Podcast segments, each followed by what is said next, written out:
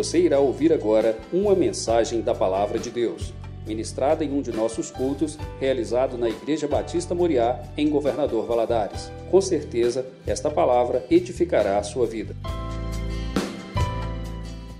Abra sua Bíblia no livro de Sofonias. Né? Nós temos aí alguns livros, são os últimos do Antigo Testamento, né? É, Malaquias, Zacarias, Ageu e Sofonias em ordem. Você pode achar aí, mas também vai estar aí no telão. E você preste atenção. Nós vamos ler apenas um versículo. Eu espero que Deus fale ao seu coração já quando estiver lendo isso aí. Esse, esse, isso que Deus está falando, Ele estava falando para o povo de Israel, mas está falando para o seu povo, porque Deus não muda. Nós continuamos sendo o povo de Deus. Né? Todos aqueles que entregam a sua vida a Jesus Cristo, e ele diz o seguinte, no versículo 17, 3,17: O Senhor teu Deus está no meio de ti, poderoso para salvar-te. Ele se deleitará em ti com alegria, renovar-te-á no seu amor, regozijar em ti com júbilo. Feche os olhos, oremos. Pai, oramos neste momento mais uma vez, gratos porque nós estamos na tua casa, tivemos o privilégio de louvar o teu nome, sentir essa presença tão maravilhosa. E pedimos, ó Pai, que agora o Senhor venha falar ao nosso coração. Ó Deus, precisamos tanto ouvir a tua voz. Eu sei, Senhor, que teu povo, só da gente ler a palavra, já nos abençoa. Mas me usa, me dá graça, me dá sabedoria, inteligência, ó Pai, para eu transmitir o teu recado. E não seja diferente com cada um daqueles que nos ouve. Ó Deus, porque é pelo teu Espírito Santo que nós compreendemos a tua palavra. Ó Deus, que é o Senhor que nos dá inteligência e sabedoria, e nós repreendemos, Senhor, deste ambiente todo espírito maligno que queira roubar a palavra do nosso coração. Cada lar que nos ouve também, Senhor, que haja quietude, que haja reverência para estar na tua presença e, Senhor, ouvir a tua voz. Ó Pai, te agradecemos por tudo e pedimos a tua bênção no nome de Jesus Cristo. Amém. Amém. Você pode se sentar?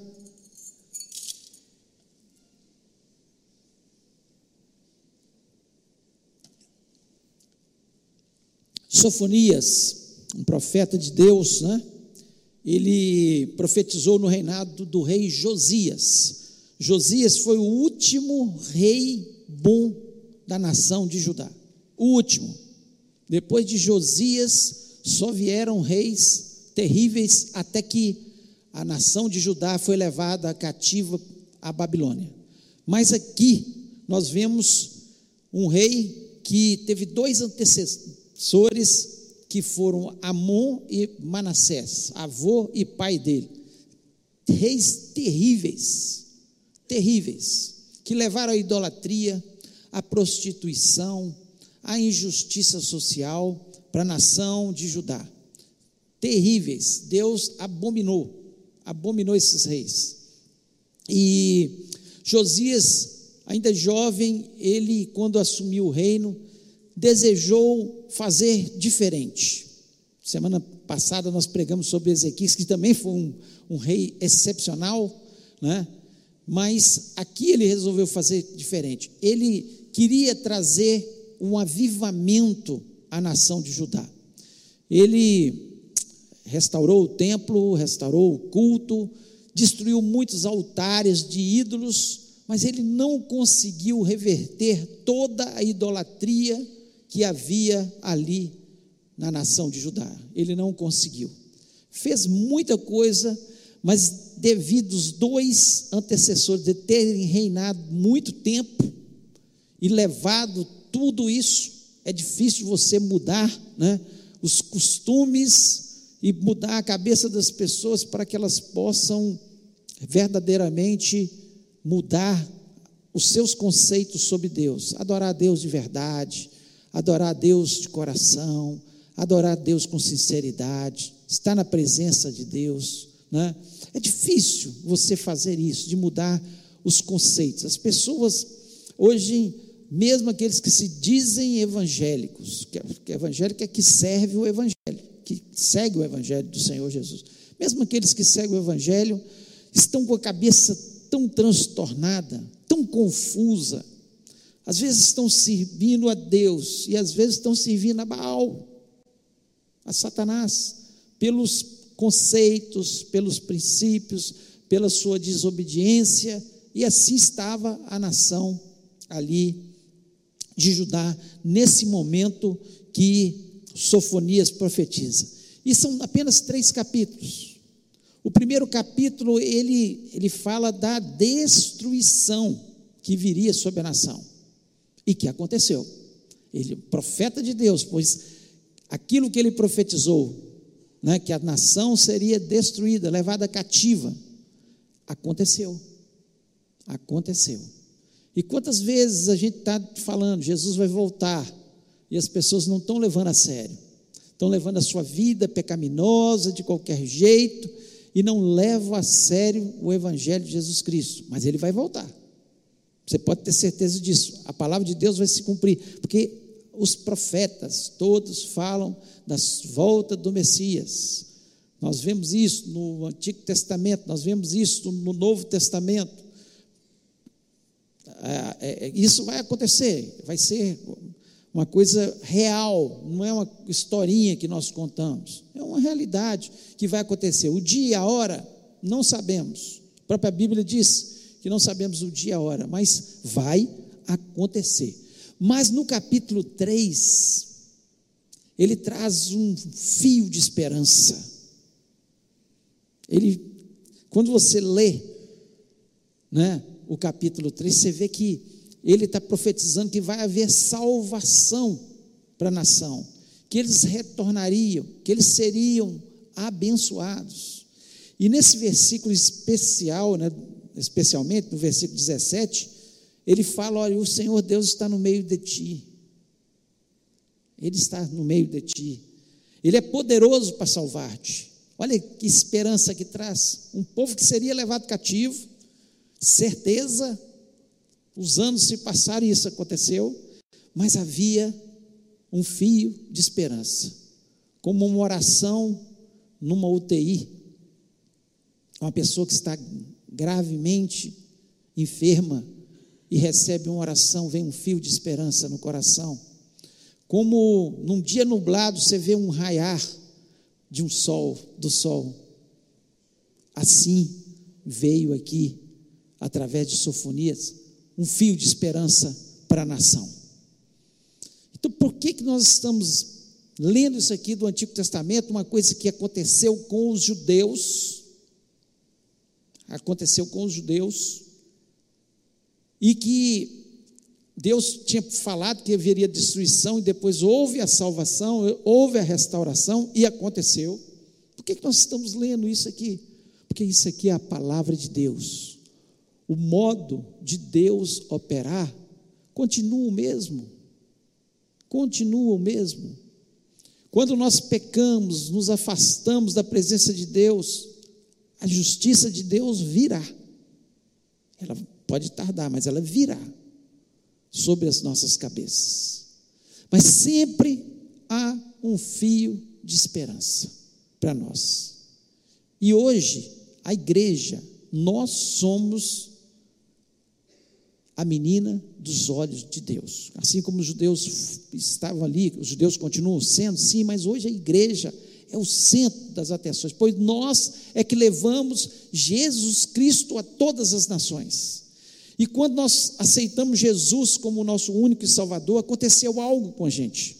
Nós passamos a ser uma nação.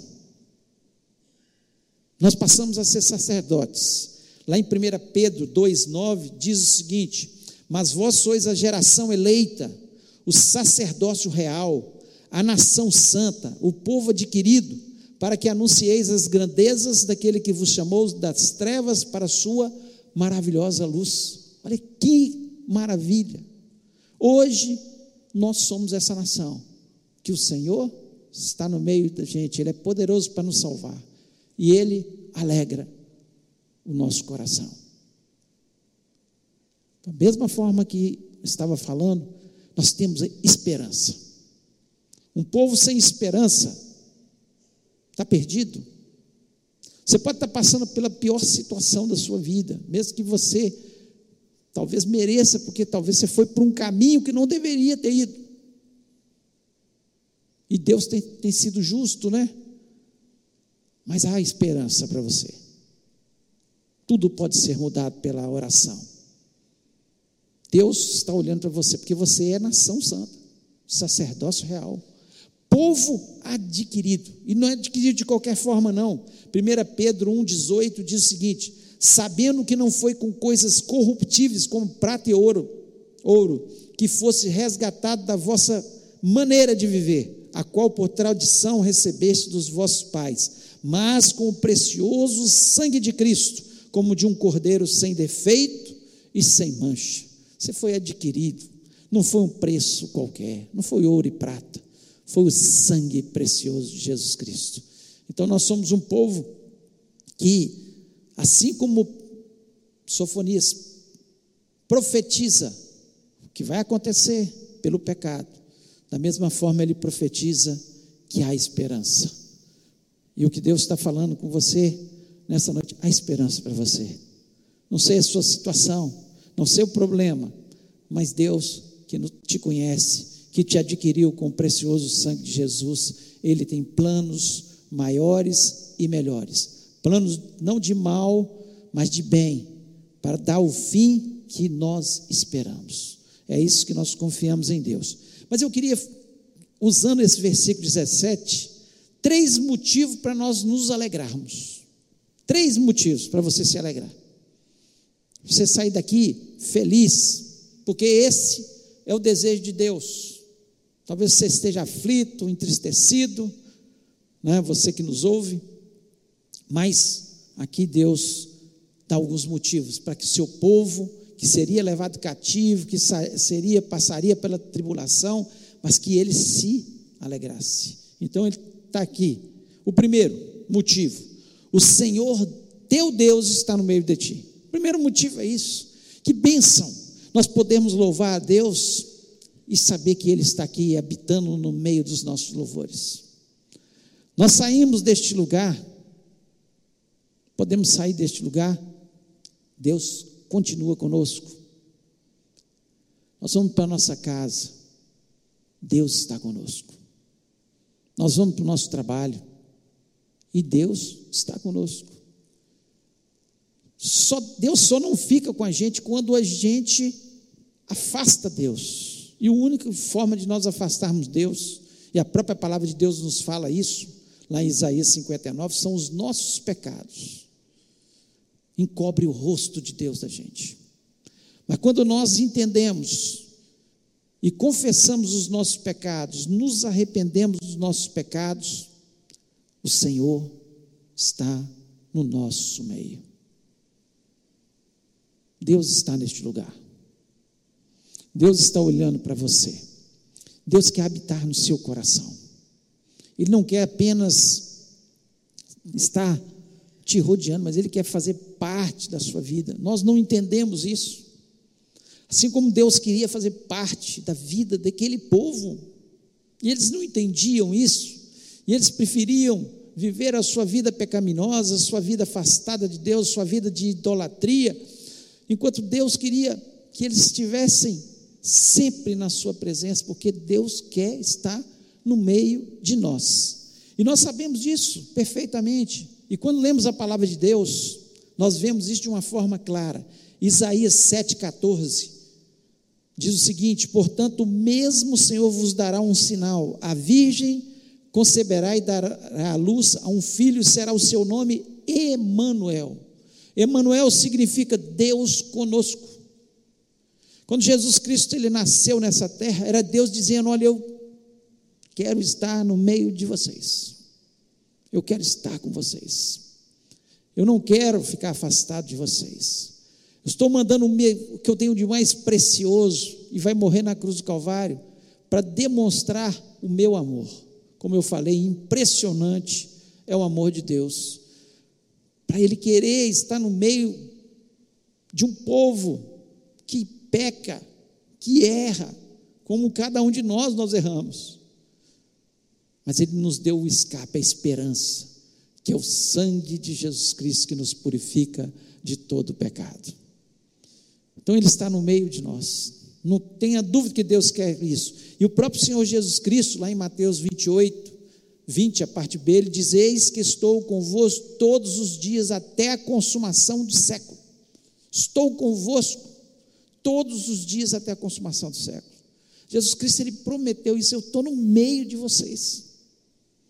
Então tem pessoas que acham que nós nos convertemos, Deus está lá no céu e não se importa. Pois a palavra de Deus nos mostra, nos mostra de forma clara que Ele se importa com os detalhes da nossa vida. Nós é que não deixamos muitas vezes Ele entrar e fazer parte.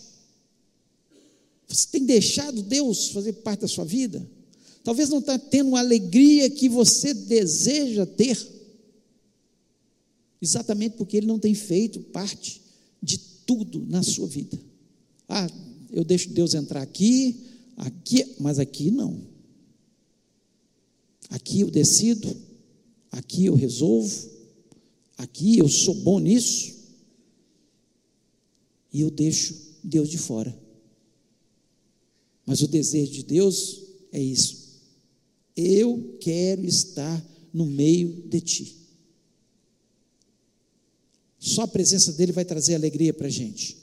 O Salmo 23, versículo 4, diz o seguinte: Ainda que eu andasse pelo vale da sombra da morte, não temeria mal algum, porque tu estás comigo, a tua vara e o teu cajado me consolam. O que é está dizendo aqui? Que ainda que você passe pela pior das situações, o vale da sombra da morte, que Ele estaria conosco. Deus não nos abandona. Muitas vezes a gente acha, nós estamos passando pela tribulação, achamos, Deus me abandonou nessa situação. Nunca vai te abandonar. Nós podemos até nos afastar de Deus, mas Ele está sempre ali, esperando, como pai do filho pródigo. Você voltar, reconhecer as suas falhas, os seus pecados, e que na casa do Pai é melhor. Então, Ele quer que você esteja com Ele. Esse é o desejo do Senhor. O Salmo 46, versículo 11 diz: O Senhor dos exércitos está conosco. Quando fala o Senhor dos exércitos, está falando de quê? De batalha. Nas suas batalhas, você não está sozinho, Ele está conosco. Quando você estiver batalhando, alguma situação difícil, saiba você, se você é de Jesus, se você entregou nas mãos do Senhor esse problema, o Senhor vai batalhar a sua batalha, porque Ele está no meio de nós. Ele está no meio de nós. Êxodo 33, 14 diz o seguinte: Respondeu o Senhor a Moisés: A minha presença irá contigo e eu te darei descanso. O que, é que traz descanso para a gente? O que, é que traz conforto? Quando você está no meio desse mundo tão tumultuado, cheio de incertezas, é exatamente isso. A presença de Deus que vai com a gente e traz descanso para o meu coração. Por que, que nós queremos tanto andar sozinhos? Porque nós somos tolos. Sendo que a melhor coisa é a presença de Deus conosco. Isaías 43, versículo 2, a parte A diz: Quando passares pelas águas, estarei contigo. Vale da sombra da morte, estarei contigo. Se você for pelo deserto, a minha presença irá contigo. Se você passar pelas águas, águas tem um simbolismo de, nessa situação, de problema, de tempestade, de você estar se afundando, eu estarei contigo. Então, que bênção, é motivo de alegria, você ter essa certeza, você sair desse lugar com essa convicção. Tudo que nós lemos aqui, cada versículo, Deus falando com a gente, olha, eu quero estar no meio de ti, eu quero estar na sua vida, eu quero estar no seu trabalho, eu quero estar na sua escola, eu quero estar na sua casa, eu quero estar no meio de ti. Que é a coisa mais maravilhosa que nós certamente temos. Segundo motivo, para nós nos alegrarmos, aqui o versículo 17 diz que ele é poderoso para salvar-te. Poderoso para salvar-te. Quando você sabe que não há limites para Deus, que Ele tem todo o poder nos céus e na terra, que não tem enfermidades incuráveis, que não tem problemas financeiros que Ele não possa resolver, que não tem problemas na família que Ele não possa resolver, que não tem problemas lá no seu trabalho que você acha que é impossível, que Ele não possa resolver que Ele é poderoso para salvar-te. Ele é Deus. Todo o poder está nas Suas mãos, toda riqueza, toda força, toda autoridade, a eternidade está nas Suas mãos. Ele é poderoso para nos salvar. Deus pode todas as coisas. Quando nós lemos o Salmo 40, versículo 1, o salmista diz o seguinte: Esperei com paciência pelo Senhor, ele se inclinou para mim e ouviu o meu clamor, tirou-me de um lago horrível, de um charco de lodo, pôs os meus pés sobre uma rocha, firmou os meus passos. Quem pode firmar seus passos? Quem pode tirar você do, do atoleiro, da situação difícil, onde você está atolado, fala, não tem jeito, estou até aqui, estou afogando. Ele é poderoso. E eu só espero nele. Esperei com paciência. Tem pessoas que desesperam e procura aqui, procura ali, esquece do principal. Quer esperar com paciência no Senhor, é orar, é entregar e falar: Senhor, o Senhor é poderoso para salvar, para mudar essa situação. O povo teve que passar pelo cativeiro. Eles foram para o cativeiro, porque Deus tinha falado que iriam. Mas quem os tirou de lá? Quem deu ordens a Ciro e falou com Ciro e avisou 150 anos antes a Isaías que Ciro, que nem existia ainda, seria quem daria a ordem para o povo sair do cativeiro. Deus poderoso conhece o passado, conhece o presente e conhece o futuro. Não há Deus como o nosso Deus, que é poderoso para salvar-nos. O Salmo 121, versículo 1 até o versículo 3, diz o seguinte: Eleva os meus olhos para os montes, de onde me virá o socorro? O meu socorro vem do Senhor que fez o céu e a terra. Não deixará vacilar o teu pé, aquele que te guarda não dormitará. O meu socorro vem do Senhor que fez o quê? Céu e a terra. Quem é Senhor? Quem tem todo o poder? Ele construiu cada detalhe da terra. Tem vezes que a gente fica impressionado com vai estudar um determinado animal. Aí você vai aprofundando sobre o estudo daquele animal, você fica impressionado com como é que Deus criou todas as coisas. Como é que Deus fez? E pensa quantos animais existem, quantas plantas. Como nós somos diferentes. E foi Deus que nos criou. E Ele é poderoso. Quando eu elevo os meus olhos para os céus, é de lá que me vem o socorro. Então, ele estava dizendo aqui, Sofonias, palavra de Deus, o Senhor é poderoso para salvar-te. Não perca a esperança, o Senhor vai trazer a salvação. Quando nós vemos a história de Sadraque, Mesaque Abednego, que foram lançados na fornalha, ali no capítulo 3 de Daniel, ao ser lançados na fornalha, antes de ser lançados, o rei disse para eles: Olha, basta vocês se arrependerem dobre-se diante da estátua de ouro que ele construiu para ser adorado na sua vaidade. Ele se achava Deus. Sadraque, Mesaque e Abednego falou: Olha, rei, fica sabendo. Eu sei que o nosso Deus tem poder para nos salvar. Mas se ele não salvar, não importa, nós continuaremos obedecendo ao nosso Deus. Isso chama fé, confiança de pessoas que sabem quem é Deus, o poder de Deus. E eles saíram daquela fornalha sem nenhum cheiro de fumaça. Nem um cheiro de fumaça.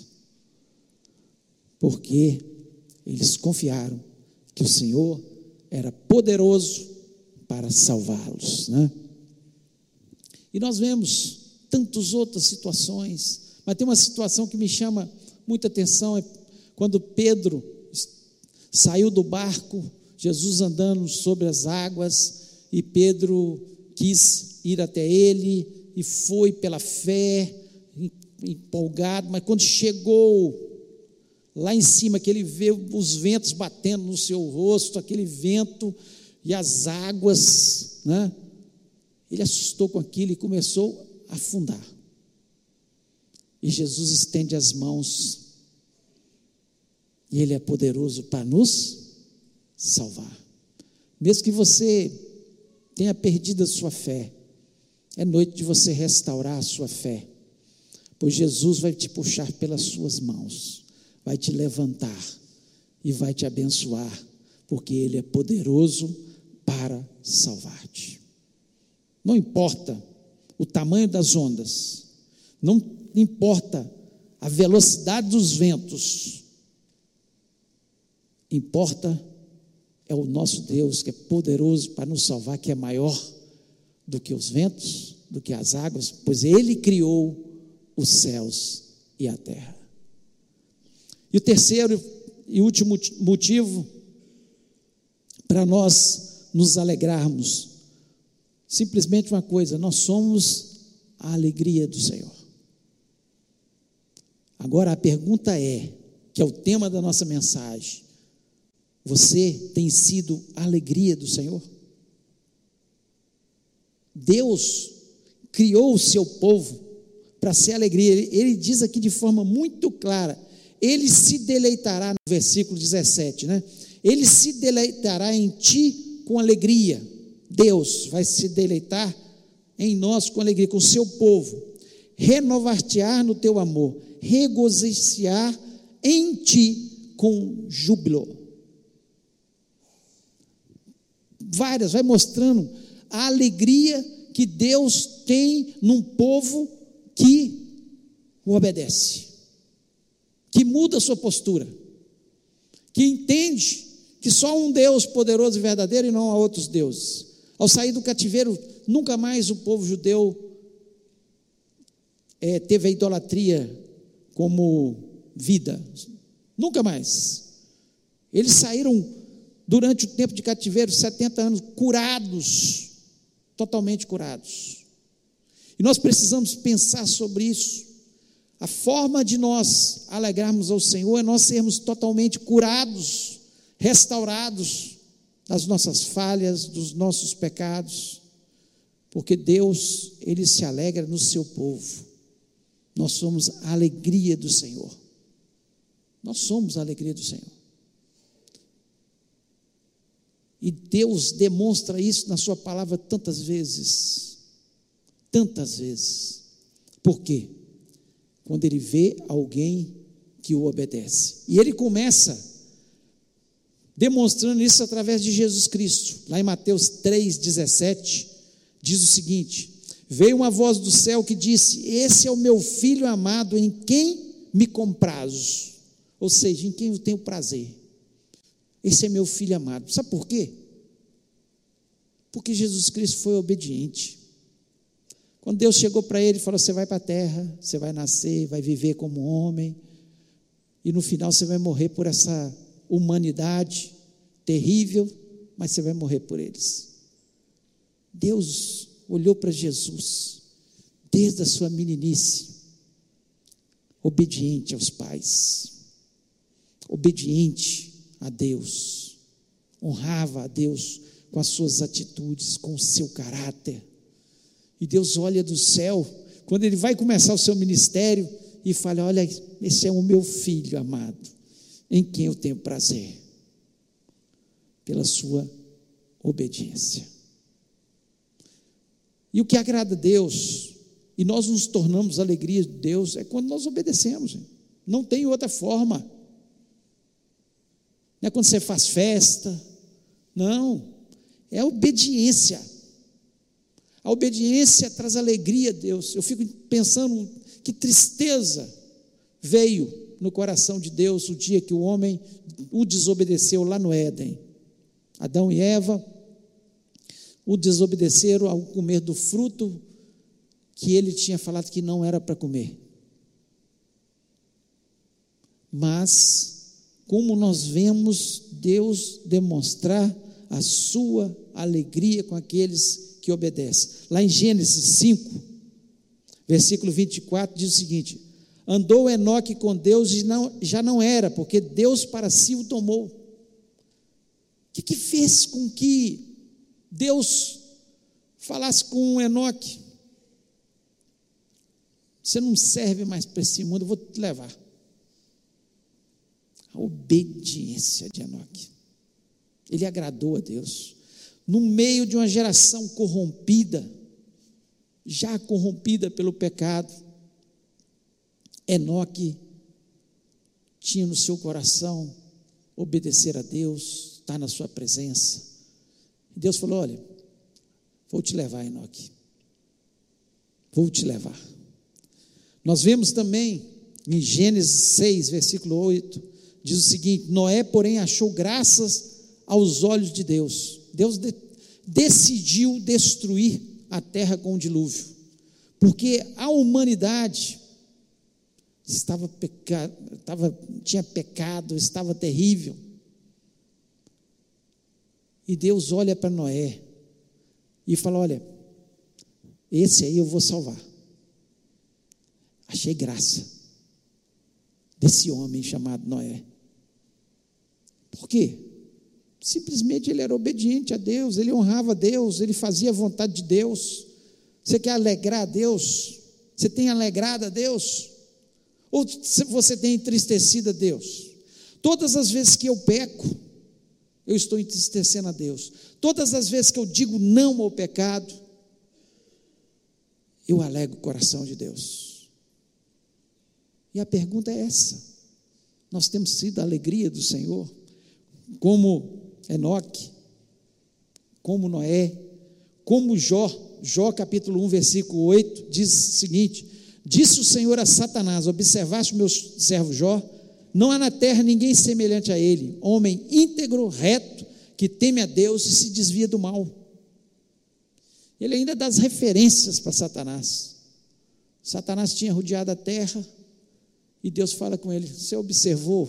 Satanás, certamente, como o nome de Satanás, adversário, é, ele é acusador, outro nome de Satanás, ele veio ali para acusar diante de Deus os homens, está vendo?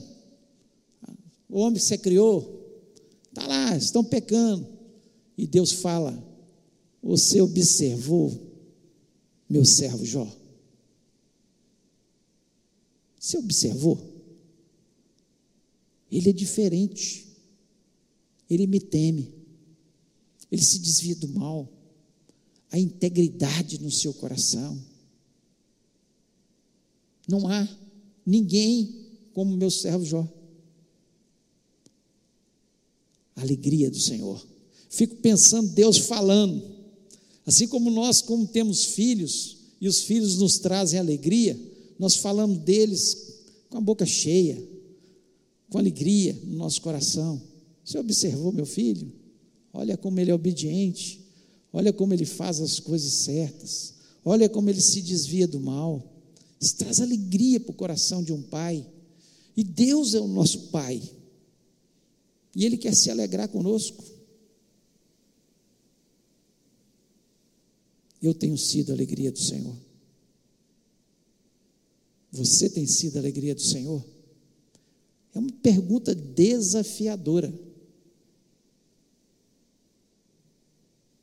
É desafiador e a gente tem que parar para pensar. E mudar o que precisa ser mudado, pedir ao Espírito Santo, muda em mim o que precisa ser mudado. Se há um, algum pecado oculto, que o Senhor me perdoe, que eu volte a te servir de verdade e faça a tua vontade.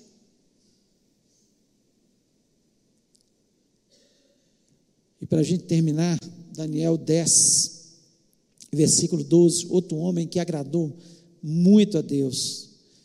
Então me disse: Não temas, Daniel, porque desde o primeiro dia em que aplicaste o teu coração a compreender e a humilhar-te perante o teu Deus, são ouvidas as tuas palavras. E eu vim por causa das tuas palavras. Olha que coisa. Deus envia o seu anjo e fala com Daniel, desde o dia que você se humilhou, que você orou. Deus já ouviu. E eu vim aqui por causa das suas palavras. Porque Daniel trazia alegria ao coração de Deus. Porque lá na sua adolescência, quando ele foi levado cativo, ele foi um fruto dessa profecia, foi levado cativo para a Babilônia. Ele é adolescente. A palavra de Deus nos diz que ele recusou, recusou comer as iguarias do rei. Ele não queria se contaminar com as iguarias do rei. Quantas vezes nós estamos aí nos contaminando com as iguarias de Satanás? Coisas que ele tem colocado na nossa vida e nós vamos comendo, engolindo aquilo. E não temos a coragem de dizer: não, eu não como. Eu não vou comer isso que você está me oferecendo, Satanás. Eu não vou pecar contra o meu Deus. Eu quero alegrar o coração de Deus. Ele poderia ter morrido, ter sido executado, mas ele preferiu morrer do que desagradar a Deus. Por isso, alegria. Alegria. E nós temos sido a alegria do Senhor? Essa é a pergunta que nós devemos fazer para nós mesmos. Que a palavra de Deus nos diz que eu não tenho que apontar para aqui, para ali, saber apontar o pecado do irmão, fulano devia arrepender, devia fazer isso. Não, não, eu tenho que olhar. Examine-se o homem a si mesmo. É cada um tem que se examinar e parar para pensar. Eu tenho trazido alegria a Deus. Meu coração é para servir a Deus. Porque eu tenho convicção que Ele está no meio de nós e Ele, o desejo dele, que Ele é poderoso para nos salvar e que Ele quer realmente ser alegria no nosso coração. E nós somos a alegria de Deus. Queria convidar você a ficar em pé neste momento.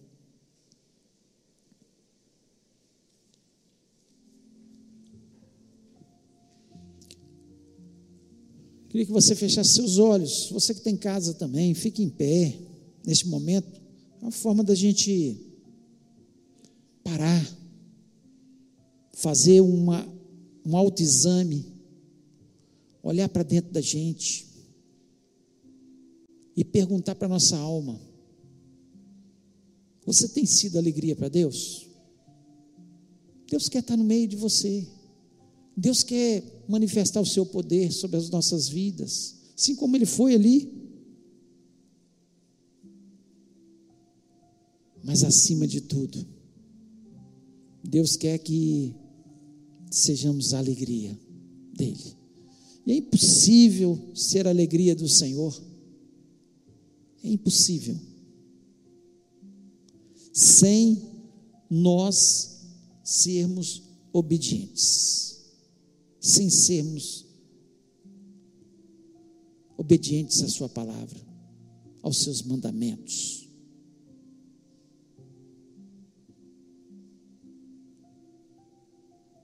Deus olha para a gente e nos vê como gostaria de ver a gente como crianças. Criança às vezes bagunça, faz coisas erradas, mas o coração da criança, ela briga com o coleguinha, daqui a pouco estão ali abraçando de novo, perdoa rápido. Por isso que Jesus Cristo falou que nós tínhamos que ser como crianças. A criança, ela traz alegria em qualquer casa. E Deus quer que haja mudanças, que a gente seja como criança que gosta de estar na presença de Deus. Falando, Senhor, eu dependo do Senhor, o Senhor é minha salvação, o Senhor é poderoso, o Senhor é tudo na minha vida. Se Deus falou o seu coração, se você está passando por uma situação, se você tenha estado afastado do Senhor e você quer nessa noite falar: Senhor, eu quero ser a alegria do Senhor, porque eu quero o Senhor na minha casa, no meu trabalho, na minha vida inteiramente, porque eu quero ver o teu poder sendo manifesto na minha vida. Deus falou o seu coração, coloque a mão no seu coração e fale com Deus: Deus, eu entendi que essa palavra é para mim. E eu lhe peço, Pai, que o Senhor se manifeste sobre a minha vida de uma forma poderosa. Deus sabe o que você está passando. Qual a situação? Como ele sabia aqui o que, que ia passar. Mas Deus, Ele sempre traz um fio de esperança ao nosso coração. Quando nós nos voltamos para Ele, nós o obedecemos, as coisas vão dar certo. Espera com paciência no Senhor e Deus vai operar os milagres, Deus vai fazer coisas novas, no nome de Jesus. E nós vamos estar orando agora e pedindo a Deus que continue falando no nosso coração e que possamos pensar sobre isso. Ao acordar todo dia, Senhor, eu quero ser alegria para o Senhor. Eu quero alegrar o teu coração, obedecendo ao Senhor. Pai querido, nós louvamos, exaltamos o teu nome, te agradecemos, ó Deus, pelo privilégio que nós temos de estar na tua casa, de poder, Senhor, usufruir da tua palavra. Deus, que bênção em a gente ter a convicção que o Senhor continua sendo o mesmo Deus, o Deus de Israel, o Deus que restaurou, que trouxe esperança ao coração daquele povo, é o nosso Deus um Deus que traz esperança ao nosso coração. E nós temos motivos de sobra para nós nos alegrarmos na tua presença. Ó Deus, que bom, que bom. Nós temos essa convicção que o Senhor habita no meio dos nossos louvores, o Senhor habita na nossa vida, que o Senhor é poderoso e não há outro como o Senhor, o Senhor é capaz de todas as coisas. Senhor, se tem alguém com alguma enfermidade, o Senhor pode curar agora, no nome de Jesus. Tem alguém aqui, Senhor, que está com uma situação financeira difícil, Pai, que o Senhor pode, possa restaurar, abrir uma porta, no nome de Jesus. Tem alguém aqui que está com problema na sua família, com os filhos, esposo ou esposa. Eu sei que o Senhor pode restaurar, basta a nossa obediência, nós nos prostrarmos aos teus pés, nós fazermos diferente, nós honrarmos o teu nome, nós obedecermos cada, Senhor, palavra que o Senhor nos dá, e nós somos gratos, ó Deus, porque o Senhor, Senhor tem estado ao nosso meio e tem trazido alegria ao nosso coração. Que bom ter Jesus. Não há nada melhor. Alegria que Ele coloca no nosso coração, apesar da circunstância, a esperança que Ele coloca no nosso coração, apesar de nós ainda não vermos a vitória, mas nós cremos pela fé que ela virá no nome do Senhor Jesus Cristo. Ó Deus, abençoa o teu povo, enche o teu povo de fé neste momento, enche o teu povo de esperança, e que possamos sair deste lugar renovados, animados, com a certeza que nós temos um Deus muito próximo, um Deus real, um Deus que faz além do que pedimos ou pensamos, segundo, Senhor, a tua palavra nos diz. Nós te agradecemos por isso, que o Senhor faça isso, Senhor, na, na vida de cada um dos irmãos que estão entendendo que a parte da mensagem ou a mensagem no todo é para eles, ó Pai. Que o Senhor complete através do teu Espírito Santo a tua palavra. E eu quero lhe pedir, Senhor, pela nossa semana, que seja uma semana vitoriosa, abençoada. Oportunidades venham, Senhor. Dá-nos criatividade, dai-nos, Senhor, aquilo que só o Senhor pode dar. Ó Deus, que o Senhor esteja fazendo coisas maravilhosas, ó Pai, e que possamos sair deste lugar convictos que o Senhor está no nosso meio. E ao sairmos deste lugar, o Senhor estará conosco. Amanhã, ao trabalhar, o Senhor estará conosco. Ah, Deus, muito obrigado por essa convicção que nós temos no nosso coração. E nós não queremos andar sós, mas queremos andar na tua presença. E eu te agradeço por essa presença, em nome de Jesus Cristo. Amém.